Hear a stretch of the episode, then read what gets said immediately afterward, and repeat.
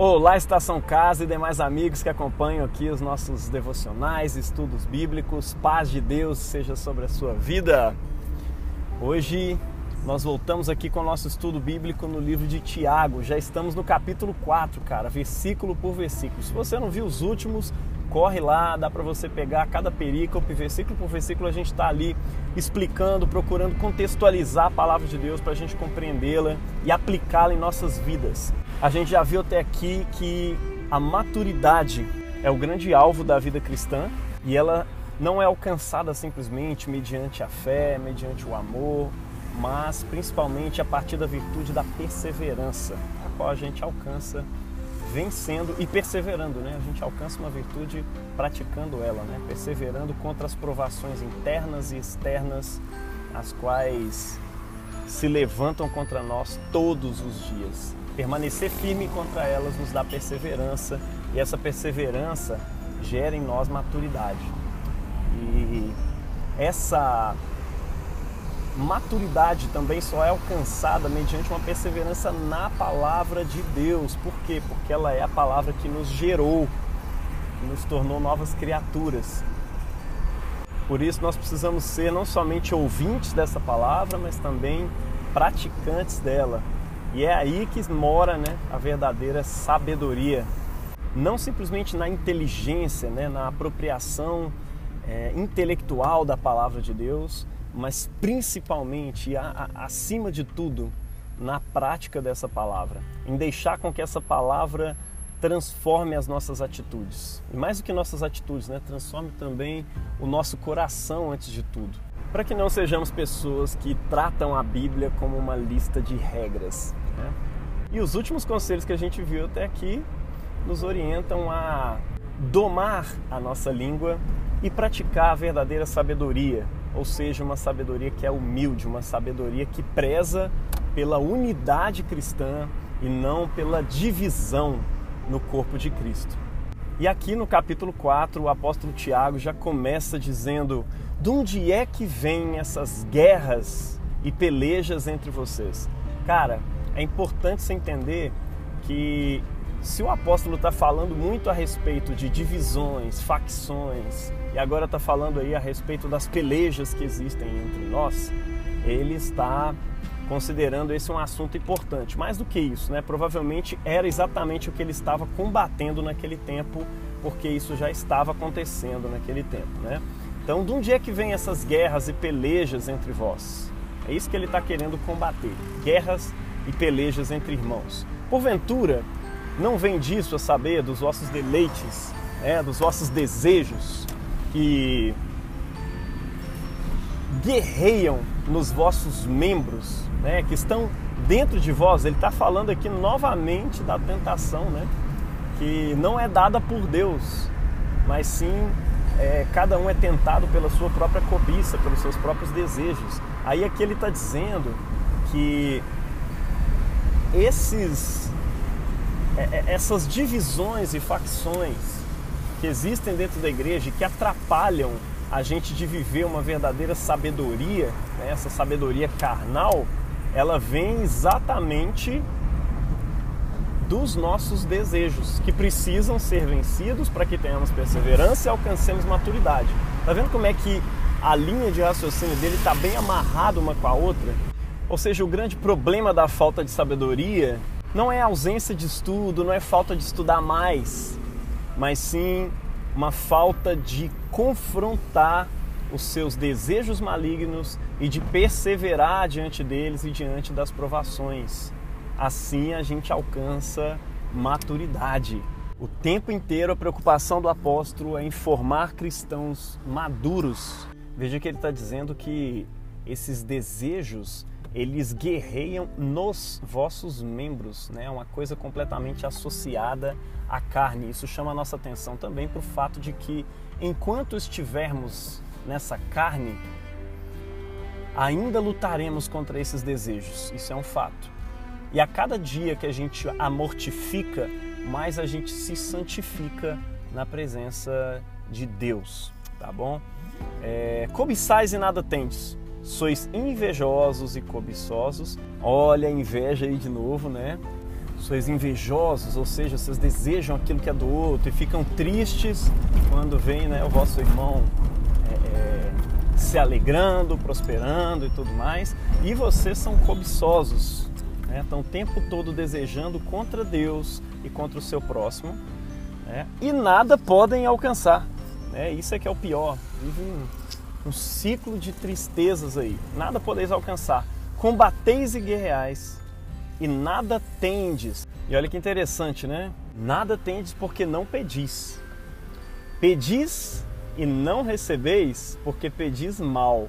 Ou seja, está falando a respeito de petições erradas, petições do mal, né? pedis malignamente. O texto aqui está falando disso. Né?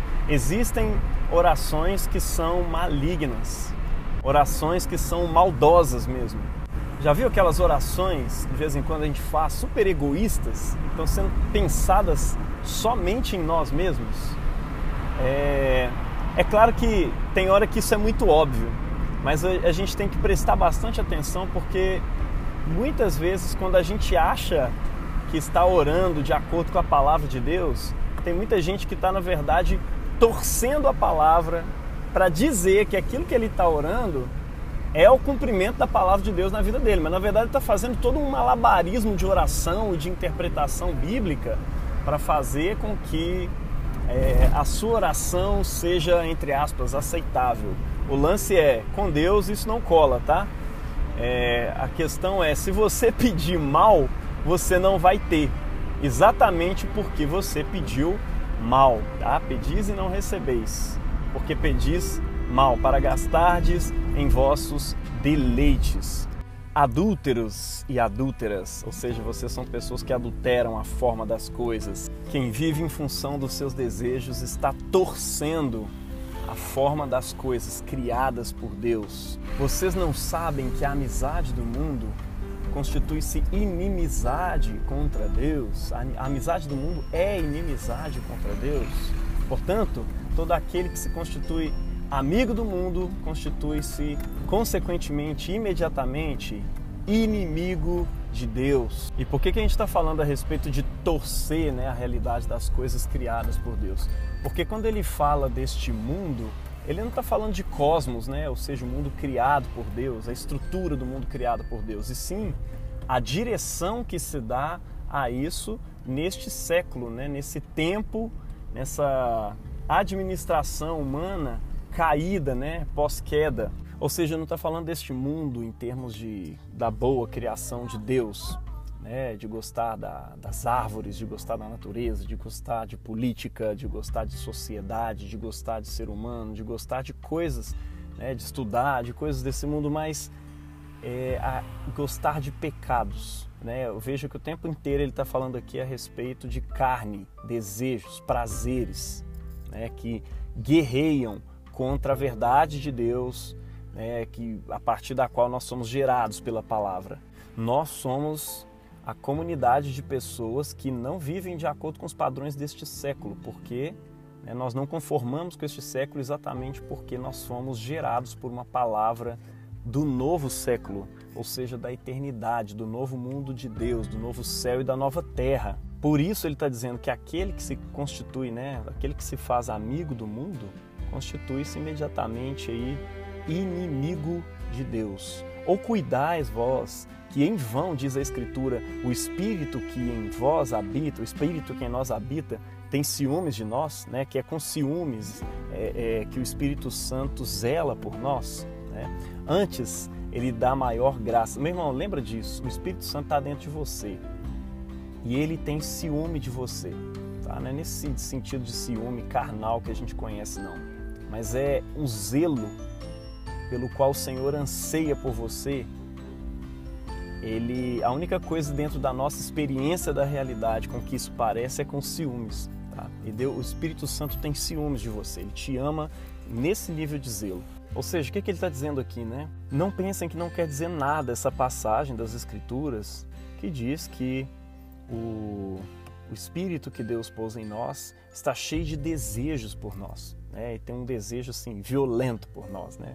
É um ousado amor. Porém, a bondade que Deus mostra é ainda mais forte, pois as Escrituras Sagradas dizem: Deus é contra os orgulhosos, mas é bondoso com os humildes. É, Deus resiste aos orgulhosos, aos soberbos, mas concede graça aos humildes. Portanto, resumindo tudo o que eu estou dizendo aqui até agora, obedeçam a Deus, sujeitem-se a Deus, né? enfrentem o diabo e ele fugirá de vocês. Tem gente que tem medo do diabo, né? E acha que tem que fugir do diabo. Não. A Bíblia fala que você tem que enfrentar. Enfrentem o diabo e ele fugirá de vocês. Não tenha medo. O Espírito de Deus habita em vocês e é com zelo que ele, que ele zela e que ele cuida de você. É com ciúmes que ele zela por você.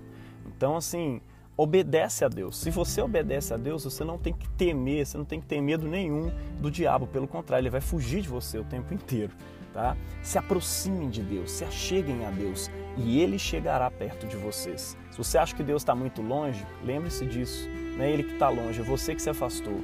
Tá? Cheguem-se perto de Deus e Ele se chegará a vocês. Essa palavra é pura verdade, meu irmão. Lavem as mãos, pecadores. Limpem o coração, hipócritas. Fiquem tristes, gritem e chorem. Mudem as risadas de vocês em choro e a sua alegria em tristeza. Humilhem-se diante do Senhor e Ele os colocará numa posição de honra.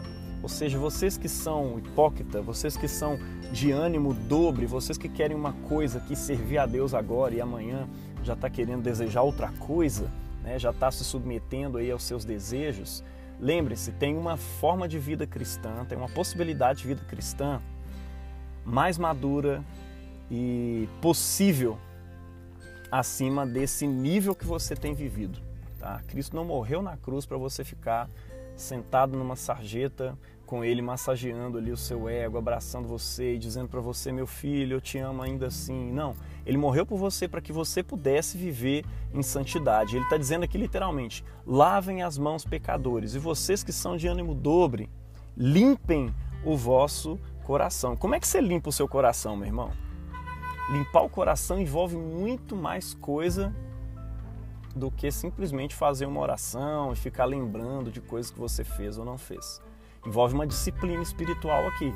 Se o teu problema, por exemplo, é com pornografia, masturbação, entre outras coisas, você tem que cuidar é, dos mínimos detalhes em que essas coisas te afetam.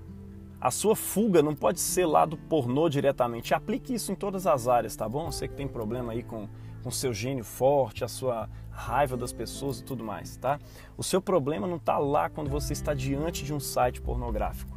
O seu problema está antes disso, quando você olha para as pessoas ou quando você assiste um filme comum, né? E não sabe passar cenas que são indecentes você não fez um acordo com os teus olhos, como diz a palavra de Deus, né? Nos Salmos, fiz um acordo com os meus olhos para não olhar é, de modo indecente, de modo desejoso para as mulheres, né? Isso inclui as mulheres também nesse caso, né? Fecha, faça um acordo com os teus olhos. Quando aparecer alguma cena desse tipo perto de você, fuja dela. Sabe? Se for preciso você abrir mão de assistir uma série que tá todo mundo indicando e dizendo para você, meu irmão, Lembra disso, eu estou fazendo um detox no meu coração, estou limpando o meu coração. Então eu abro mão de qualquer coisa para que eu possa viver em vitória e me santificar diante de Deus, porque eu preciso limpar o meu coração. Sabe o que, que eu vou fazer? E está chegando a quaresma agora, é importante você pensar nisso, né? Fiquem tristes. Na espiritualidade cristã tem lugar para tristeza também, né? Fiquem tristes, gritem e chorem. Mudem as risadas de vocês em choro. Não está na hora de se alegrar. Se você está preso, meu irmão, em algum pecado, em algum vício pecaminoso, eu gosto muito de dizer isso, né? Não está na hora de você tomar cerveja e fazer churrasco. Está na hora de você chorar. Está na hora de você largar as coisas que você gosta e não se permitir viver uma sua alegria enquanto você não se vê livre dessa maldade, dessa malignidade aí contra Deus. Por quê? Primeiro, porque é possível. Segundo, porque Deus te dá graça para você fazer isso. Esse é o chamado da palavra de Deus. Mudem as risadas de vocês em choro e a sua alegria em tristeza. Humilhem-se diante do Senhor e Ele vos exaltará. Ele colocará vocês numa posição de honra. Amém, gente? Deus te abençoe na prática dessa palavra, em nome do Pai, do Filho e do Espírito Santo. Amém.